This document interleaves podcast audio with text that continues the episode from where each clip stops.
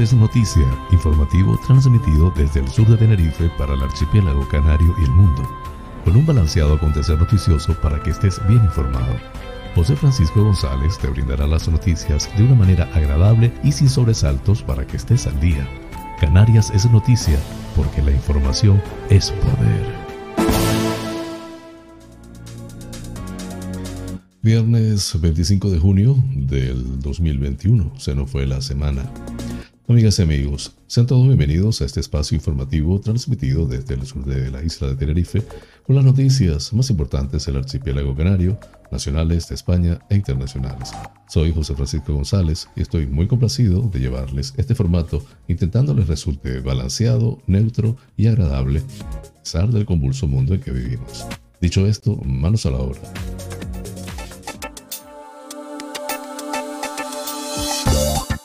Pensamiento del día.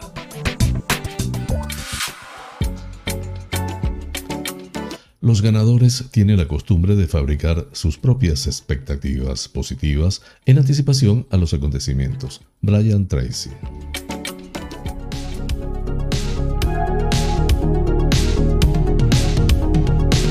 Titulares del día.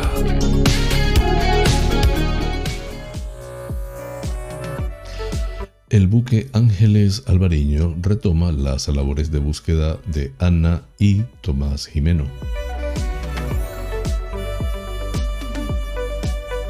El PSOE de Canarias asegura que no va a renunciar al diferencial fiscal del cine del 80%. Matos. La pandemia no ha hecho sino reforzar el objetivo de acercar el Parlamento a la ciudadanía canaria.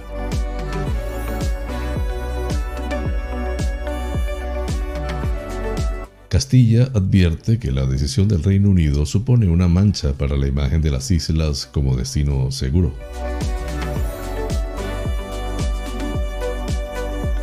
Jesús Ramos, el turismo local en La Gomera contribuye decisivamente a la recuperación de la economía.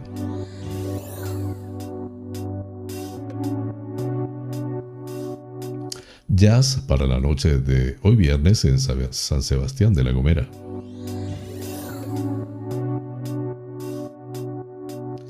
La Palma. Fallece un hombre tras sufrir un desvanecimiento en una calle de Los Llanos. El Consorcio Insular de Servicios realizará un estudio para definir el mejor modelo de recogida de bioresiduos en La Palma. Los abogados unen fuerzas con la Cámara y otros colegios profesionales para reclamar un juzgado de lo contencioso en Lanzarote. Coalición Canaria pedirá la competencia o la comparecencia de María Dolores Corujo, Corujo en el Cabildo y de Ángel Víctor Torres en el Parlamento y les pide a ambos que cesen o cejen en su empeño en castigar a Lanzarote y a la Graciosa. Fuerteventura. 5 millones en las obras de mejora de las estaciones desaladoras de Coralejo y Puerto del Rosario.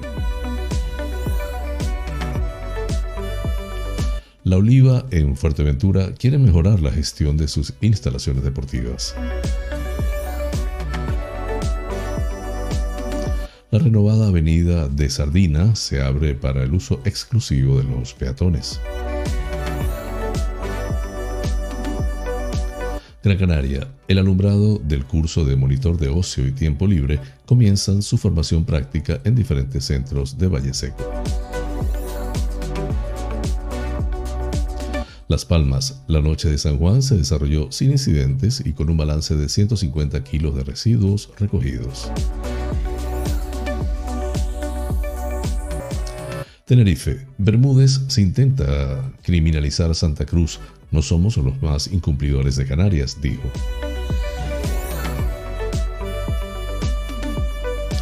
San Miguel de Abona entregó los premios al mejor expediente académico del curso 2020-2021. Granadilla de Abona autoriza al sector de la restauración a instalar mesas y sillas frente a sus fachadas a partir del día sábado.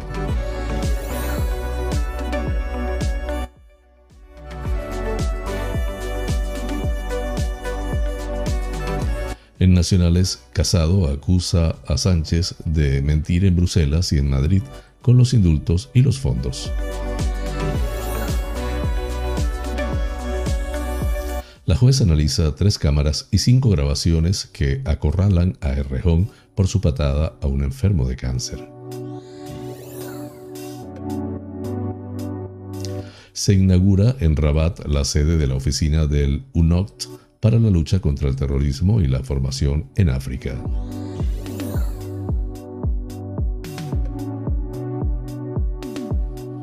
Una manada de 40 vacas escapa de un matadero y desata el caos en un barrio cercano en los Estados Unidos. Fue una situación espantosa. Así culminamos los titulares del día. Flash informativo. Noticias Comunidad Autonómica.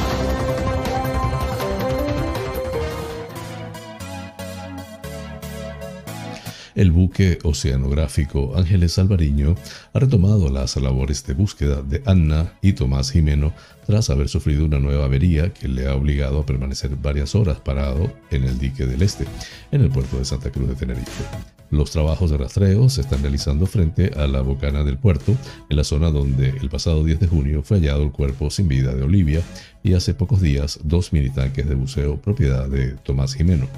Fuentes policiales han informado a Europa Press que estas dos botellas fueron halladas por el barco del Instituto Español de Oceanografía, IEO, a 1500 metros de profundidad y a unas 5 millas de la costa, gracias al radar de barrido lateral.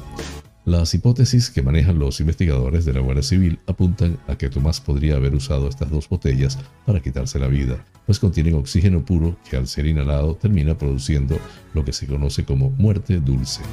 Por otro lado, el portavoz de Beatriz y presidente de SOS Desaparecidos, Joaquín Amich, ha confirmado en COPE que el funeral por la memoria de las niñas se desarrollará con toda probabilidad la próxima semana, aunque falta por determinar el lugar y la hora. En cualquier caso, la despedida de las dos pequeñas tendrá que estar sujeta a las restricciones sanitarias del nivel 3 de alerta que entrará en vigor en la isla de Tenerife a partir de las 0 horas del próximo sábado 26 de junio. En este sentido, Joaquín Amils ha subrayado que la familia de las menores se adaptará a lo que marque la normativa. Lo que quiere Beatriz es hacerlo público y que pueda asistir la gente, lógicamente respetando los protocolos. Sabemos que habrá que acomodarse a lo que el gobierno de Canarias estipule, por eso se están barajando distintas iglesias. Queremos que sea accesible, que se pueda seguir a través de las redes sociales o en la calle, pero manteniendo siempre la distancia de seguridad. Además, respetamos mucho el trabajo de los medios de comunicación por el acompañamiento, la seriedad y la rigurosidad con la que han abordado este caso, ha explicado.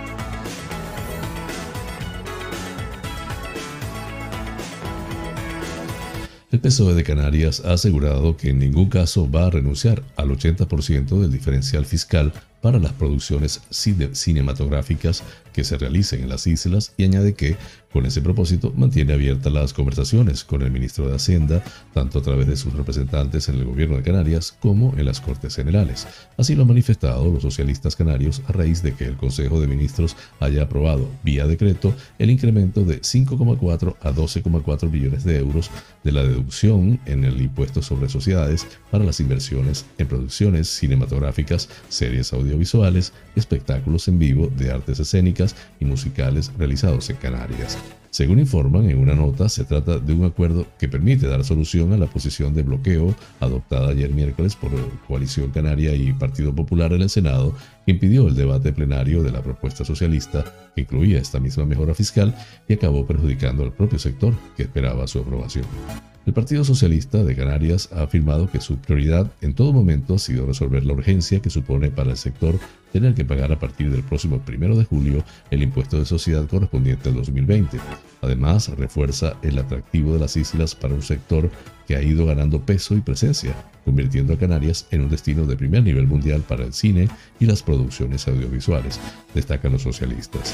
El PSOE de Canarias detalló que el incremento de la deducción se materializa además con efecto retroactivo, incluyendo los periodos impositivos del ejercicio 2020, lo que supone todo un alivio para las productoras audiovisuales que, como consecuencia de la intransigencia demostrada por nacionalistas y populares en la Cámara Alta, vieron comprometidos el pasado miércoles sus intereses tributarios correspondientes al pasado año.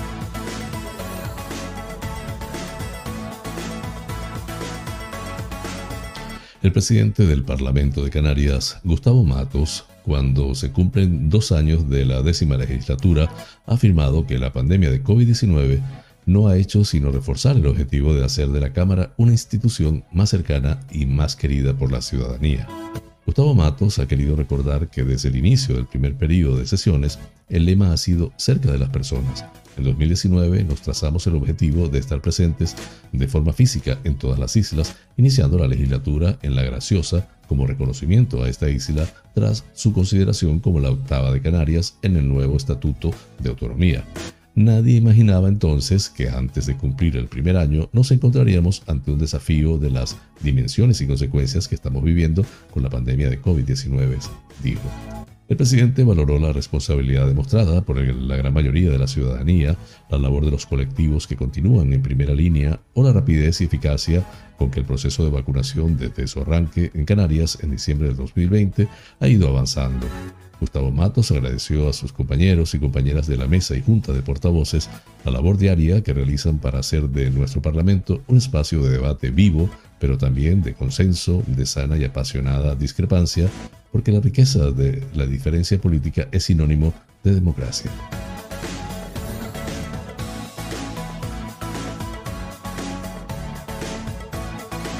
La consejera de Turismo, Industria y Comercio del Gobierno de Canarias, Yaisa Castilla, advierte que la decisión del Reino Unido de dejar fuera de la lista verde a Canarias, debido a los malos datos epidemiológicos de los últimos días, supone una importante mancha para la buena imagen de las islas como destino seguro que ha estado cosechando a lo largo de más de un año y advierte que puede extenderse si no controlamos la pandemia respecto a otros mercados. En este sentido, Yaisa Castilla hace un llamamiento a la responsabilidad individual de todos los canarios y canarias para que se cumplan las medidas sanitarias a rajatabla y poder pasar a formar parte cuanto antes de la lista verde. Resulta muy frustrante que después de todo el esfuerzo que ha hecho el sector y los trabajadores y trabajadoras durante más de un año, el comportamiento de algunos haga que no podamos reactivar la economía y comprometamos la recuperación económica y social del archipiélago, añade la consejera. Pese a la decisión de ayer, Yaisa Castillo destaca como positivo el hecho de que por primera vez el Reino Unido distinga a los territorios insulares del territorio continental. Es cierto que nos mantienen en la lista de territorios ámbar, pero hemos conseguido que nos separen del territorio peninsular, lo que nos facilita el acceso a la lista verde una vez que bajemos el índice epidemiológico de toda la comunidad autónoma, explica al tiempo que se muestra confiada en que con el esfuerzo de toda la población, Canarias pueda mejorar sus datos. Lo hemos conseguido en otras ocasiones y creo sinceramente que también podemos conseguirlo en esta, señaló. La consejera recordó que el Reino Unido es el principal mercado emisor de turistas que llegan a Canarias, con casi 5 millones en el 2019, lo que supone un tercio del número de turistas que visitaron Canarias ese año. Prácticamente han desaparecido de nuestras playas y no hay volumen suficiente de turistas de otros mercados para sustituirlos a corto plazo, dijo.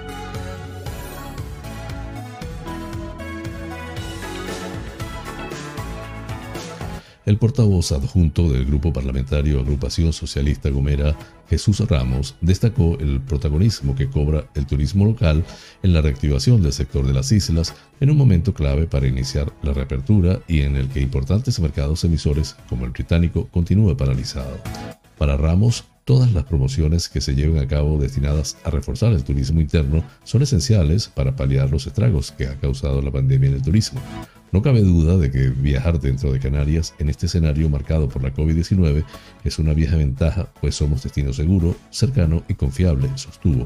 Además, incidió en los beneficios que conlleva para la economía canaria, contribuyendo a estabilizar las empresas y plantillas de trabajadores del sector, logrando recuperar a muchos de ellos del ERTE. Por ello, valoró la puesta en marcha de iniciativas encaminadas a la dinamización de los viajes entre islas, como la diseñada recientemente por la Consejería de Turismo que dirige Yaisa Castilla, denominada Somos Afortunados, de la que destacó dos aspectos fundamentales. En primer lugar, se refirió a la desestacionalización, ya que esta campaña, a través de bonos turísticos, facilita que los canarios elijan viajar dentro del archipiélago durante todo el año.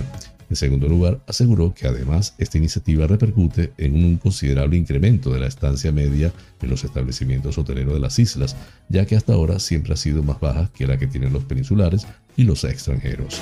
En este sentido, afirmó que la cantidad consignada de 200 euros es vital para alargar las estancias, ya que según explicó, si fueran menos cantidad abarcaría a un mayor número de personas más allá de las 50.000 previstas, pero no supondría un aliciente para que los canarios consumieran más en sus vacaciones. Asimismo, aclaró que esta iniciativa viene acompañada de otras complementarias dirigidas a la dinamización de actividades que beneficien a las pymes turísticas a los autónomos del sector, a través de un paquete de medidas de unos 5 millones de euros. Estrategias de este tipo, sumadas a las distintas promociones, la modernización de las infraestructuras turísticas y el patrimonio de distintos eventos culturales y deportivos, y el impulso a las zonas comerciales abiertas, es un gran esfuerzo al atractivo de Canarias, matizó.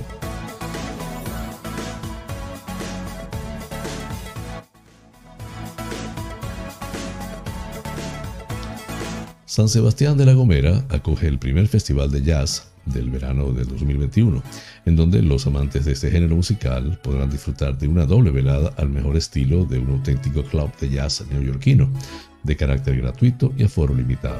Las entradas están disponibles en www.sansebastiangomera.org barra inscripciones. La primera velada será este viernes 25 de junio a las 20 horas en el anfiteatro de la Torre del Conde, con el Festival de Jazz Masters a cargo de la Orquesta de Jazz del Atlántico y Ramón Cardo, una de las referencias nacionales de este género musical, con música escrita por Duke Ellington, Count Basie, Dad Jones o María Schneider. Además de la actuación de varios músicos españoles con trayectoria nacional, como son Pablo Martínez en el trombón, Fernando Sánchez, saxofón, Jorge Castañeda, piano, Paco Charlín, contrabajo y Joan Casares, batería.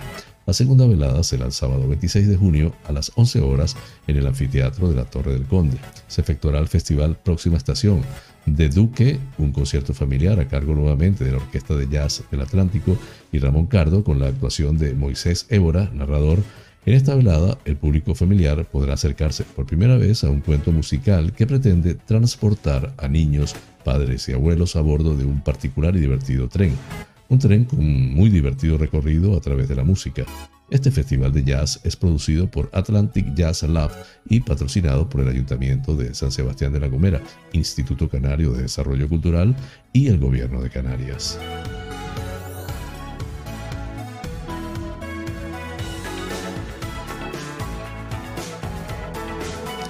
La Palma. Un trágico suceso ha conmocionado este jueves la vida del centro urbano de los Llanos de Aridane. Un hombre de 72 años ha fallecido cerca del mediodía tras sufrir un desvanecimiento en la avenida Dr. Fleming. Una vez recibida la llamada de alerta, los médicos del Servicio de Urgencias Canario se dirigieron vía telefónica, dirigieron vía telefónica las maniobras de reanimación hasta la llegada de las ambulancias, en concreto dos unidades, una de soporte vital básico y otra de soporte avanzado, según han indicado a este diario fuentes del Centro Coordinador de Emergencias y Seguridad del Gobierno de Canarias. Los sanitarios del 112 encontraron al hombre en parada cardiorrespiratoria y a pesar de las intensas maniobras de reanimación, lamentablemente fue imposible salvarle la vida.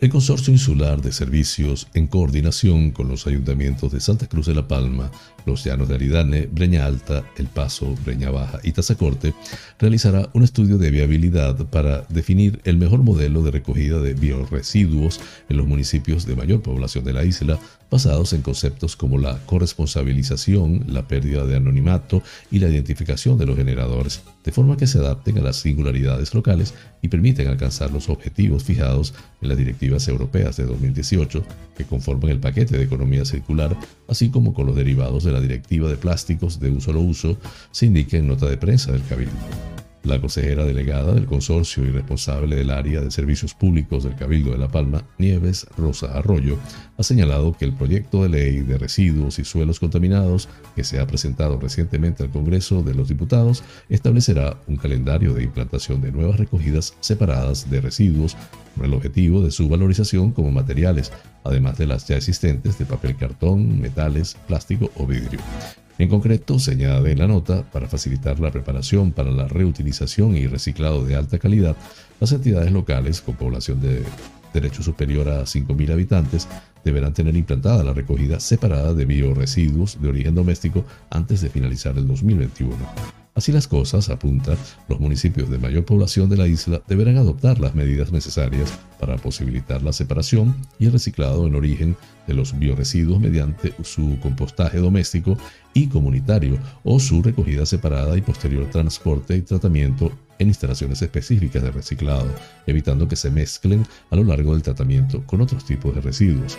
Nieves Rosa Arroyo agradece la colaboración de los ayuntamientos para desarrollar este estudio que permita definir el mejor de los modelos para este servicio de forma coordinada con el consorcio, aportando además la información geográfica, estadística y económica municipal necesaria para la realización del análisis.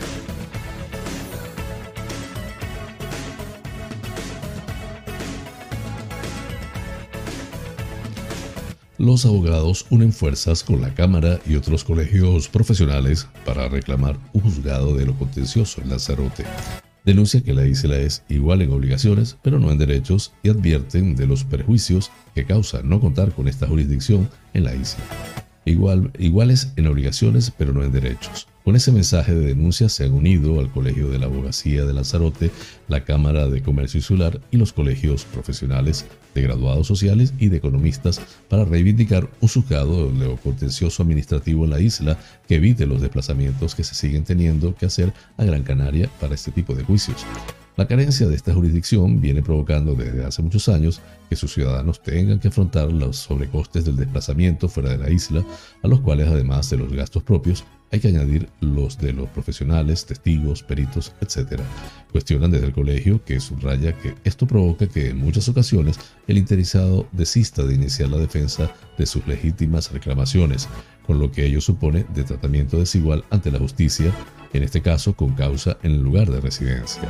Lanzarote, por su nivel poblacional, actividad empresarial y económica, tiene todo el derecho a contar con esta jurisdicción en su partido judicial. Se tiene que tomar la conciencia de que Canarias es un espacio geográfico conformado por islas y esto, que le convierte en un lugar privilegiado, no puede ser por contra lo que lesione el derecho de su población a obtener el acceso a la justicia en igualdad de condiciones, advierten los profesionales de la abogacía.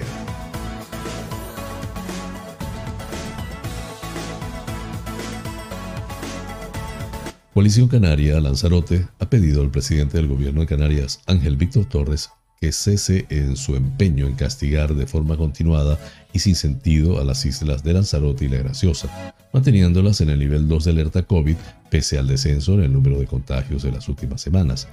Además, aunque la decisión depende del Ejecutivo Regional, en su crítica ha incluido también la presidenta del Cabildo, María Dolores Corujo, acusándola de tener el mismo empeño. Al respecto, los nacionalistas afirman que no entienden por qué la presidenta cabildicia permite que se esté ninguneando a ambas islas y sea incapaz de alzar la voz para protestar contra la doble vara de medir que se está aplicando sin importarle la terrible repercusión económica que está situando esta, esta situación está teniendo para la economía insular. Por su parte, el secretario de Organización de la Formación Nacionalista en la isla, HD Eugenio, sostiene que mientras el PSOE se dedica a jugar con las ilusiones, las esperanzas y la economía de lanzaroteños y gracioseros, las ayudas a autónomos y empresas siguen sin llegar. Están jugando con el futuro y la vida de muchas personas y parecen importarles nada. ¿Qué van a hacer ahora los empresarios que han sacado a personal del ERTE con el convencimiento de que pasábamos a la fase 1? ¿Quién les va a pagar a los empresarios de la restauración la mercancía que han comprado pensando en la aplicación del horario de apertura? Recalcó Eugenio. Desde Coalición Canaria recuerdan que el nivel de alerta 1 implica que para la actividad de hostelería, restauración y terrazas, bares y cafeterías se amplía el número de comensales por mesa a 10 personas y también se retrasa el cierre público.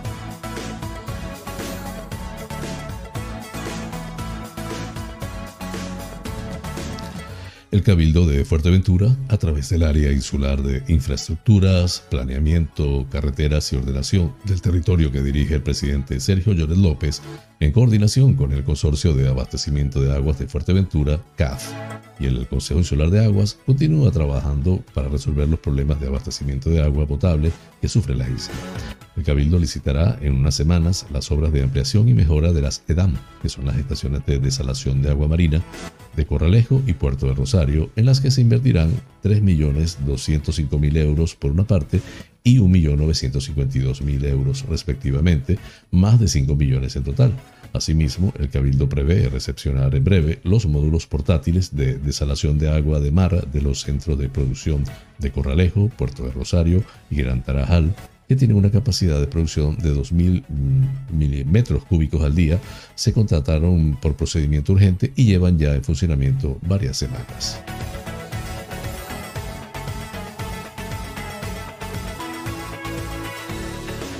La Oliva quiere mejorar la gestión de sus instalaciones deportivas en relación con la licitación de limpieza y mantenimiento de los centros educativos del municipio, centro de día y escuela infantil. Supondrá un esfuerzo en el número de efectivos que dan cobertura a los centros. Además, el refuerzo en materia de mantenimiento de las infraestructuras supone un hito que permitirá al ayuntamiento afrontar con más medios el mantenimiento de los colegios del municipio.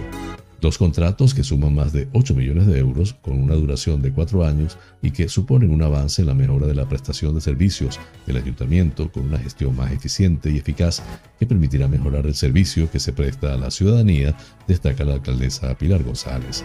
Tenemos unas infraestructuras deportivas punteras y este es un paso más para mejorar la oferta que se presta desde el ayuntamiento. Esta nueva fórmula no afectará a las personas y usuarias, apunta el concejal de deportes, Jero Lozano. El concejal de limpieza, Celino Umpierres, apunta que se trata de un contrato muy ambicioso y necesario que vendrá a dar un salto cuantitativo el número de operarios de limpieza para satisfacer las necesidades.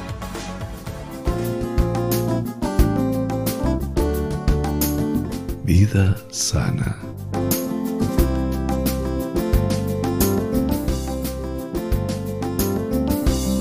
Hoy les hablaré de los beneficios de comer fresas. En vista de que las fragarias representan una gran fuente de vitaminas y minerales, las frutillas son altamente recomendadas gracias a los siguientes beneficios. Ayudan a prevenir o combatir la artritis, el efecto alcalinizante de este fruto contribuye con la eliminación del ácido úrico que se encuentra en el organismo, además de que contiene ácido salicílico, el cual tiene un efecto antiinflamatorio, contribuyendo en la prevención o control de enfermedades como la artritis, el reumatismo y la gota. Ayuda a controlar los niveles de colesterol. El ácido ascórbico, la pectina y la lecitina que contiene esta fruta permite reducir los niveles de colesterol malo que se encuentra en la sangre fortalece la salud ósea. La interacción del magnesio, el potasio y la vitamina K que se encuentra en su contenido permite contribuir con la formación y fortificación del sistema óseo. Ayuda a combatir la obesidad. Las fresas contienen pocas calorías además de contener un nivel importante de nitrato, lo que contribuye con el proceso de pérdida de peso, sobre todo por efecto de saciedad eh, que éstas producen reduce la tensión arterial y de otros problemas cardiovasculares. Los niveles de potasio de este alimento contribuyen con el proceso de formación de orina, lo que se traduce en una disminución de la presión arterial y la reducción del ácido úrico, beneficiando considerablemente al funcionamiento del sistema cardiovascular. Es buena para la diabetes. El azúcar que contiene la fresa es la llamada fructosa, la cual no afecta significativamente los niveles de glucosa en la sangre siempre y cuando se consuma de forma moderada. Flash informativo. El tiempo en Canarias.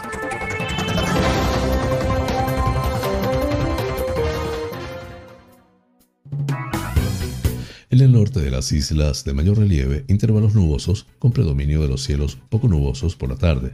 En el resto de zonas, poco nuboso o despejado con algún intervalo en Lanzarote y Fuerteventura a primeras horas. Temperaturas mínimas sin cambios o en ligero descenso. Máximas sin cambios o en ligero ascenso. Que será moderado en medianías y zonas altas de las islas de mayor relieve. Viento del nordeste flojo a moderado, con brisas en costas sureste. Las temperaturas estarán entre los 15 y 30 grados centígrados en las Islas Afortunadas. Breve pausa, ya regreso con ustedes. noticiero es presentado por fina cortesía de los siguientes sponsors.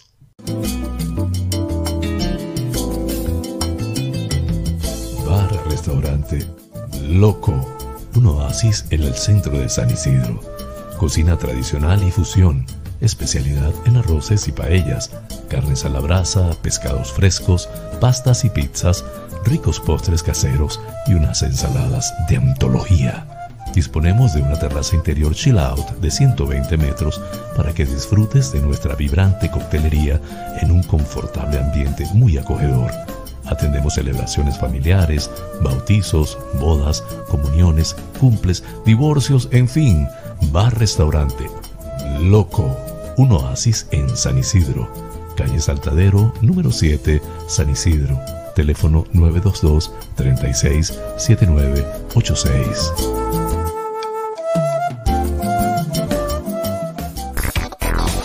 Wheeler Dealer Las Chafiras. Venta de vehículos de ocasión seminuevos con seguro, traspaso y garantía. Recibimos tu actual vehículo como parte de pago con una tasación justa. En traspasos y matriculaciones de autos de otros países somos expertos. Déjanos el papeleo y disfruta tu coche al máximo. Además, en Wheeler Dealer Las Chafiras hacemos mantenimiento pre-TV, mecánica ligera, cambio de aceite y filtro de tu coche con un servicio profesional y a precios inigualables. Visítanos en Avenida Tembel 49 Las Chafiras, teléfono 922-736-451 o visítanos en nuestra website www.wheelerdealertenerife.com. Wheeler Dealer Las Chafiras. Ven, conócenos y compruébalo. Tal día como hoy, es Femérides.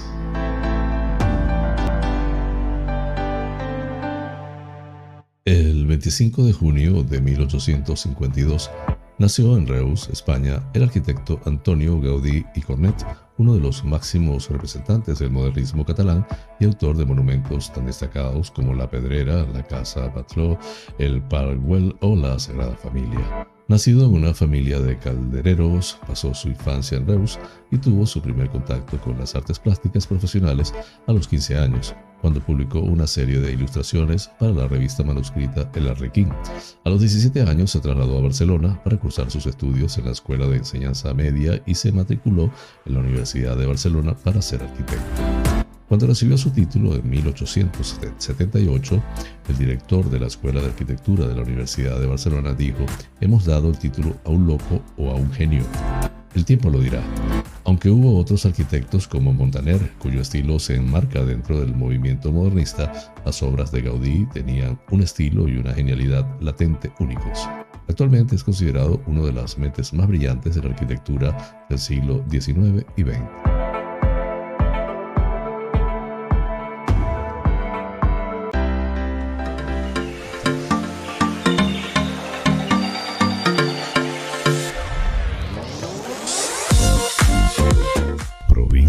Las Palmas de Gran Canaria.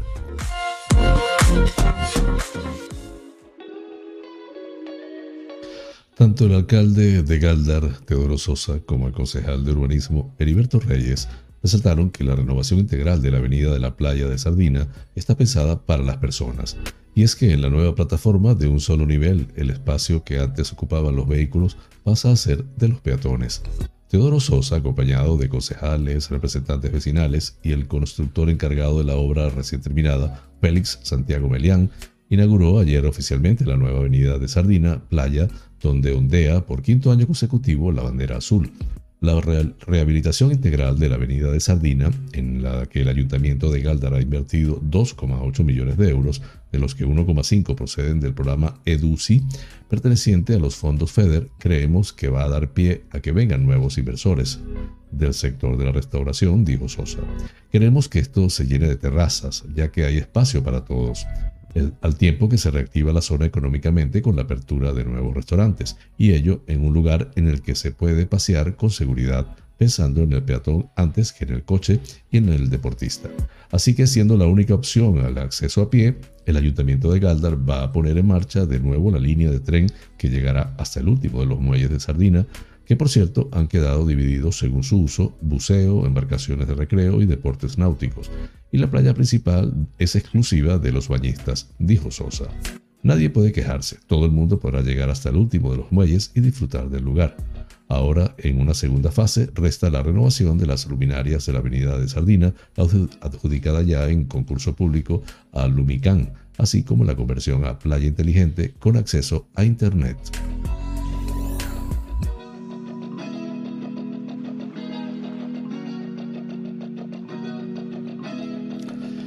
El Departamento de Juventud del Ayuntamiento de Valle Seco, que coordina el edil Suso Pérez Rodríguez, ha presentado al alumnado que van a realizar las prácticas del curso de monitor de ocio y tiempo libre en diferentes centros del municipio.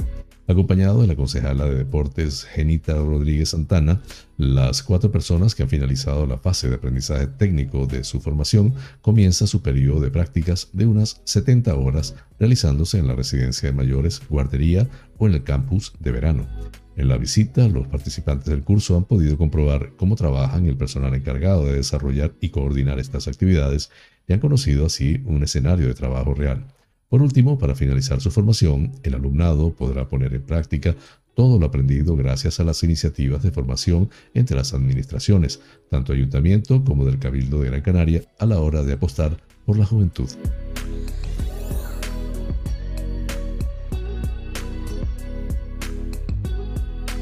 El Ayuntamiento de Las Palmas de Gran Canaria informa que el dispositivo especial coordinado entre el área de seguridad y emergencias y el servicio de limpieza para la noche de San Juan ha finalizado sin incidencias de importancia en materia de seguridad y con un balance de 150 kilos de residuos recogidos, la mitad que el año pasado gracias a la colaboración ciudadana. El consistorio capitalino desplegó en la madrugada de este jueves un dispositivo especial con 51 operarios y 15 máquinas encargadas para limpiar la playa de las canteras y sus zonas aledañas. Este refuerzo de limpieza finalizó su labor a las 8 horas, si bien las áreas principales en las que se desarrolló se recuperaron la normalidad a las 5 de, las, a las 5 de la mañana. El servicio de limpieza viaria trabajó conjuntamente desde las 0 horas con el apoyo de la policía local. Cabe reseñar que en el presente año se recogieron solo 150 kilos de residuos, menos que en el 2020 que fueron 300, y se aplicaron 256 mil litros de agua para baldear todos los espacios públicos en los que se desarrolló el operativo, 122 mil litros más que el pasado año, que fueron 134 mil. No se produjeron incidencias destacables en la noche de San Juan, registrándose desde el Centro Municipal de Seguridad y Emergencias, CEMELPA, un total de 10 intervenciones en el operativo, cinco de ellas por quema de residuos y hogueras ilegales, el ayuntamiento destaca también la exitosa labor de prevención llevada a cabo justamente por el área de seguridad y emergencias con servicios públicos que desde el pasado fin de semana iniciaron los correspondientes trabajos de rastreo mediante una aplicación de geolocalización para evitar la constitución de hogueras con los cinco distritos de la ciudad con motivo de esta festividad. Asimismo, el consistorio reforzó la labor en los tres parques del Servicio de Extinción de Incendios y Salvamento 6, que trabajaron en coordinación con la agrupación de voluntarios de protección civil y policía local para prevenir posibles riesgos de propagación del fuego y velar por el bienestar de la ciudadanía.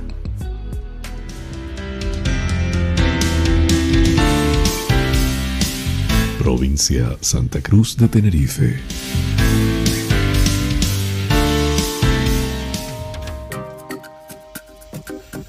El alcalde de Santa Cruz de Tenerife, José Manuel Bermúdez, ha señalado ayer en la tarde, minutos antes de entrar a la reunión que tuvieron en el Cabildo, Ayuntamientos y Gobierno de Canarias para analizar la situación sanitaria de la isla, que se está intentando criminalizar a la ciudadanía de la capital como si fuéramos los más incumplidores de Canarias, un extremo que negó tajantemente. Eso no es verdad. El regidor adelantó asimismo que pedirá al Ejecutivo Regional que recapacite frente a la decisión de elevar a nivel 3 de alerta epidemiológica a Tenerife, sobre todo porque cómo puede afectar el sector de la, de la hostelería con el cierre de los comedores interiores y las terrazas al 50% de su aforo habitual. Para el nacionalista, esta actividad productiva no es la culpable del incremento de los contagios ya que la mayor parte de los mismos no se producen en bares y restaurantes, sino en el ámbito doméstico y social. De otra, por otra parte, Bermúdez indicó que el gobierno le voy a hacer las peticiones que tienen que ver con la vacunación en determinados sectores vulnerables de la población, una solicitud que iría al hilo de lo arguido por el presidente insular Pedro Martín, quien ha depositado sus esperanzas en acelerar el ritmo de inmunización de los tinerfeños mediante complejos como el pabellón Santiago Martín, que estará abierto las 24 horas.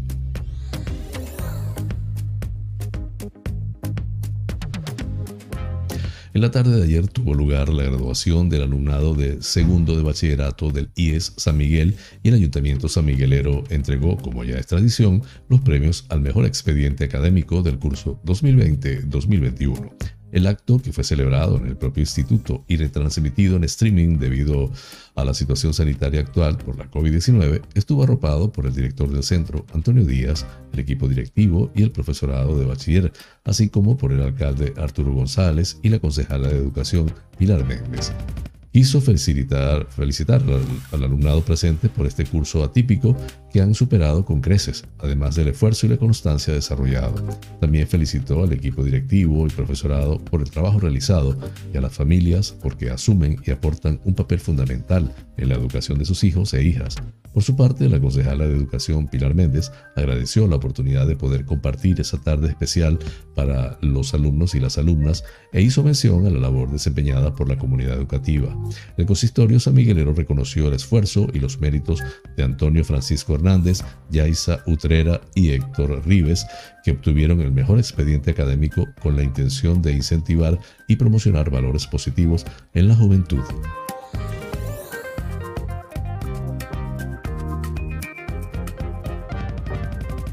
El Ayuntamiento de Granadilla de Abona ha dictado en el día de ayer jueves 24 de junio un bando municipal a través del alcalde José Domingo Regalado en el que se autoriza al sector de la restauración a la instalación frente a sus fachadas, es decir, aceras, plazas y terrazas, de mesas y sillas de forma provisional y extraordinaria siempre que se cumplan con las distancias y protocolos sanitarios establecidos.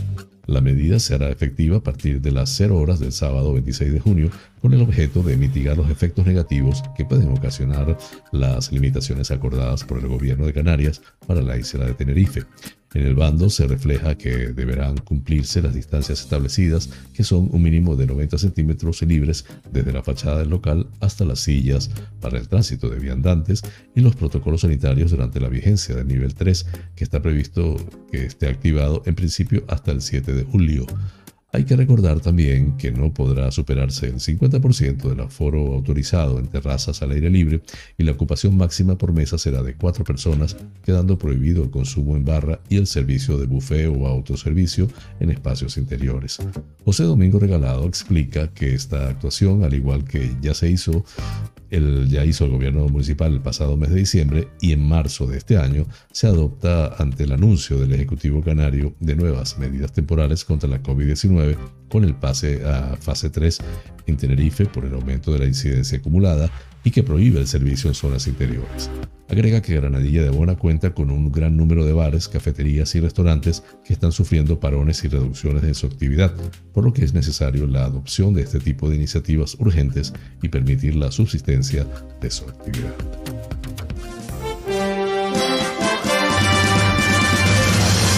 Noticias que inspiran.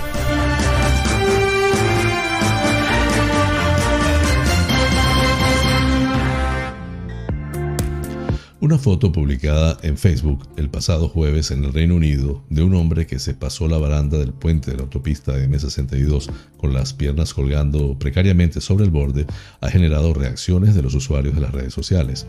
Las personas en Internet elogiaron al conductor de un camión que estacionó su vehículo debajo del hombre para amortiguar su caída en caso de que saltara. El camión permaneció estacionado en la autopista hasta que finalmente los policías acompañaron al hombre fuera del borde y lo pusieron a salvo. La foto publicada por Vulnerable Citizen Support Leads fue compartida por el grupo para crear conciencia sobre la realidad de la salud mental y el suicidio. Acompañando la imagen, la organización publicó palabras de aliento a la gente, destacando la importancia de no permanecer en silencio cuando se trata de situaciones de la vida en las que se necesita una mano amiga. Lo que la gente no entiende es que saltar al otro lado de cualquier puente indica que algo va drásticamente mal en su salud mental. Pero, ¿qué es lo siguiente? decía el posteo. Tengo familia que ha estado en ese punto antes y aún tuvo que esperar una semana para obtener una cita después de encontrarse en la parte superior de un puente. Este posteo es para concienciar de que está bien o no está bien y de que se puede o se debe hablar. El posteo ha generado cientos de reacciones de los usuarios de Facebook y muchos elogiaron al conductor por su gesto heroico. Bien hecho por el camionero, esto nos devuelve algo de fe en los seres humanos. La salud mental es terrible y necesitamos un mejor apoyo en lugar de dejar que llegue a ese punto, comentó Cheryl Holland. Laura Petty añadió, bien hecho por el conductor del camión, espero que la persona del puente reciba la ayuda que necesita. Fuente de Epoch Times en español. Flash informativo. Noticias nacionales.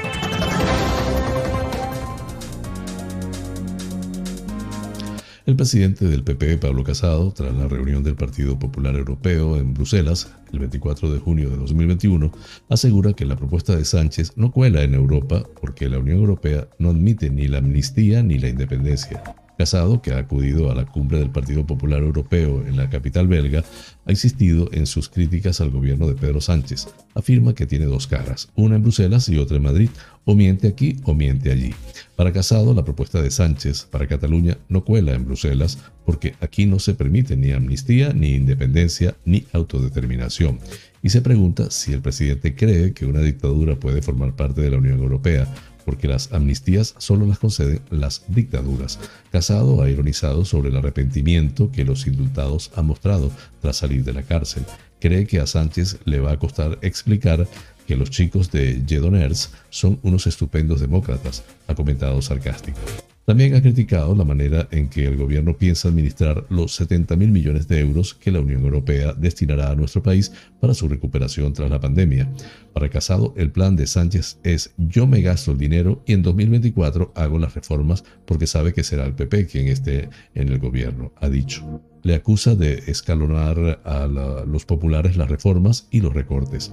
El PP tiene que venir a pagar siempre el coste del despilfarro. Además advierte que los populares van a controlar hasta el último céntimo que llegue de Bruselas y ha recordado que incluso han creado una aplicación para hacerlo.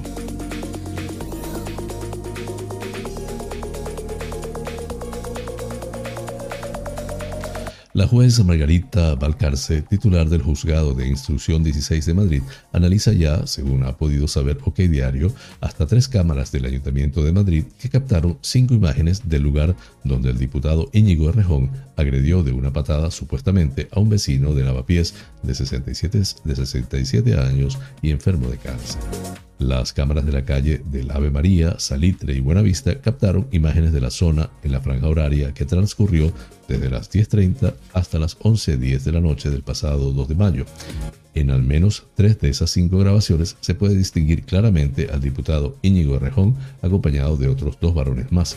El diputado de Más País no ha negado que se encontrase en el lugar y a aquella hora en esas calles, aunque sí ha declarado que no protagonizó ningún incidente violento ni fue el agresor de este vecino. Sin embargo, uno de los testigos y la víctima de la supuesta patada de Íñigo Rejón ha ratificado este jueves por la mañana su declaración previa realizada ante la Policía Nacional el 3 de mayo ante el titular del juzgado de instrucción número 16 de Madrid. Ambos declararon ante la Policía Nacional tras el incidente del pasado 2 de mayo en el madrileño, barrio de Lavapiés. Tanto la víctima como el testigo, que han declarado ayer, han mantenido una versión similar de los hechos. El diputado y portavoz de Más País, Íñigo Rejón, habría pateado al hombre de 67 años y enfermo de cáncer sin que mediase provocación alguna por su parte. Además, la víctima ha sido reconocida por el forense de los juzgados, que ha recibido también todos los informes médicos del señor, donde se demuestra el agravamiento de su hernia y la necesidad de ser intervenido quirúrgicamente. Esa operación ha tenido que ser demorada precisamente por la interacción de los medicamentos contra el cáncer que toma la víctima. Falta por declarar otro testigo que no ha acudido por no haber sido citado aún y que vio al diputado y a otras personas corriendo por la calle y huyendo del lugar de los hechos. El testigo que sí ha declarado fue quien se encontró con la víctima en su paseo y que usó el teléfono de la víctima para llamar al teléfono de emergencia. La juez ha preguntado a ambos si iban ebrios aquel día, algo que han negado tanto el testigo como la víctima, que no puede consumir alcohol por la medicación que estaba tomando para combatir el cáncer de colon que padece. El abogado de la víctima, Carlos El Arco, ha dicho a la salida de los juzgados que ambos se han ratificado en lo dicho en comisaría e incluso mi defendido ha hablado de una patada muy fuerte, pero el testigo lo agrava y habla de una patada fortísima. Hay que aclarar que ambos no son amigos, solo conocidos del barrio. Será ahora la policía científica quien deberá trabajar en el lavado de esas imágenes para tratar de visionar algo determinante para el futuro del diputado Errejón. Culminamos así las noticias nacionales. Flash informativo. Noticias internacionales.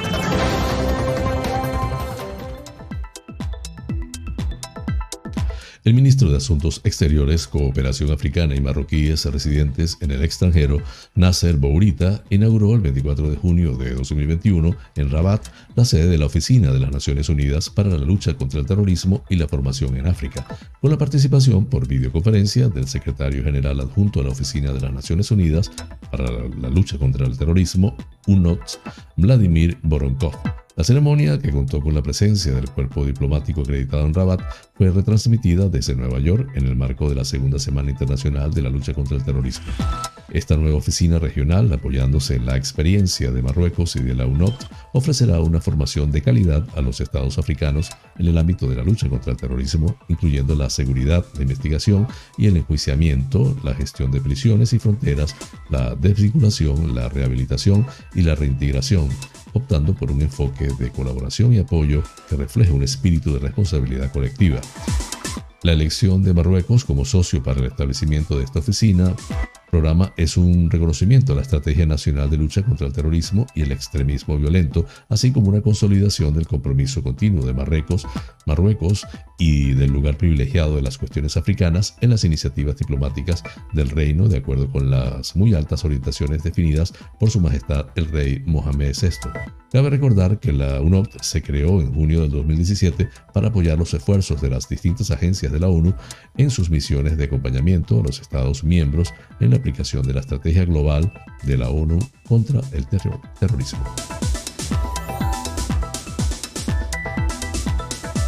Una manada de 40 vacas ha escapado de un matadero, desatando el caos en un barrio de Los Ángeles, en Estados Unidos, lo que provocó incluso que una de ellas tuviera que ser sacrificada después de haber atacado a una familia. Los vecinos denunciaron que las vacas corrían por las calles de Pico Rivera alrededor de las 19.30 horas del día martes, después que una puerta de una planta productora de carne quedase abierta por descuido, señaló la comisaría de Los Ángeles en un comunicado. El ganado llegó a un barrio situado a un kilómetro y medio y uno de los animales cargó contra los cuatro miembros de una familia que cayeron al suelo y sufrieron lesiones menores. Un agente mató a tiros a la vaca para proteger a la familia. Los heridos recibieron tratamiento en un hospital Steve Carmona, funcionario municipal de Pico Rivera, dijo a la televisora local KTLA que tuvo que meterse en un coche para que el ganado no le pasara por encima. Fue una situación espantosa, aseguró. La policía a caballo ayudó a capturar y devolver las vacas al matadero. De las 40 se capturaron 38. Una fue abatida y una no ha sido encontrada, aseguró el departamento policial local. Con este tema culminamos las noticias internacionales.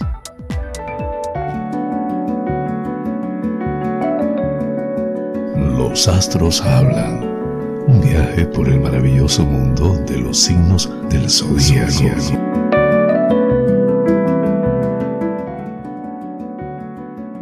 Aries. Tu principal desafío tiene relación con la forma correcta y esmerada con la que trates cada asunto en particular. Necesitas que tu pragmatismo y tu atención observadora te ayude a concretar esas ideas tan revolucionarias e innovadoras e inteligentes. Tauro, tu gran equilibrio interno se fundirá con el entorno y podrás sentir que todo lo que realizas parece más sencillo. También notarás que tu esmero y tranquilidad proceden de la moderación y del compromiso que tienes con otras personas que forman parte de tu vida y de tus planes. Géminis, podrás mantener tus conversaciones, encuentros y formas de expresarte con una mayor sobriedad, y todo ello te ayudará a concretar las metas y proyectos que vas a realizar más adelante. Es importante que puedas aclarar ciertos asuntos pendientes con las personas con las que mantienes acuerdos. Cáncer. Es aconsejable para ti que pongas toda tu atención a las nuevas ideas que surjan para tus proyectos personales y para tus iniciativas de este día. Deberás afianzar tus posiciones y tener la seguridad y la convicción de que todo lo que estás planificando va a ser benéfico tanto para ti como para tus seres queridos. Leo, deberás aprovechar la gran solidez de ideas siguiéndolas a través de tu intuición para poder marcar el camino que vas a seguir en estos momentos. Es necesario también que dejes atrás algunos asuntos que ya no tienen sentido en tu vida y que deberás abandonar de una vez por todas. Virgo, es un día en el que es muy importante que tengas la atención consciente durante toda la jornada y principalmente en los momentos en los que vas a poner en marcha tus proyectos. Es aconsejable que los lleves a cabo con personas afines con las cuales mantengas amistad y confianza, porque así será más beneficioso. Libra, es un día en el cual deberás madurar tus ideas y en especial aquellas que quieres poner en práctica con otras personas de tu círculo de amistades. Necesitas que tu pragmatismo te ayude a encontrar la mejor respuesta a cada acción que realices durante este día. Escorpio, es un día para que tu gran conocimiento y sabiduría te ayuden a proyectar las mejores ideas que surjan en tu mente y poder llevarlas a cabo de una manera precisa y efectiva sentirás que todo es más sencillo que otros días porque tus ideas geniales surgirán de una manera más intuitiva y sorprendente. Sagitario, podrás aprovechar tu grado de conexión con el entorno y con el universo, ya que te ayudará a conectar con tus inspiraciones y con tus habilidades latentes. Todo ello te servirá para que sepas elegir la mejor manera de llevar a cabo tus ideas y tus metas. Capricornio, es un día en el que te sentirás a gusto en tu ambiente y con las energías que se están moviendo alrededor de ti. Tu gran cautela y madurez intelectual te ayudará principalmente a congeniar con los demás de una manera precisa para que los planes que realicéis juntos sean fructíferos para todos. Acuario, hoy deberás ocuparte de dar lo mejor de ti a los demás. Sentirás que necesitarás perfeccionar tus habilidades y mostrar tu lado más sereno y práctico a las personas cercanas. Todo lo que realices será muy beneficioso tanto para ti como para ellos. Piscis, es un día en el que sentirás que necesitas equilibrar los momentos templados y serios con los alegres y distendidos. Es importante que combines ambos para sacar el máximo provecho y el máximo partido a tu rendimiento y a la manera de interactuar con las personas cercanas con las que estás más tiempo.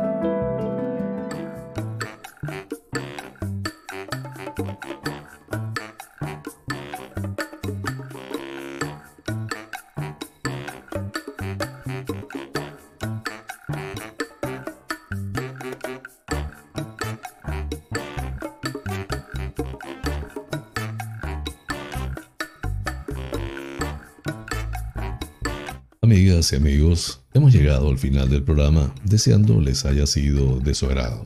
Realmente es un auténtico placer llegar a ustedes desde esta pequeña isla incrustada en el Océano Atlántico hasta los sitios más recónditos del planeta. En muchos de esos lugares se encuentran espectadores, entre otros, canarios.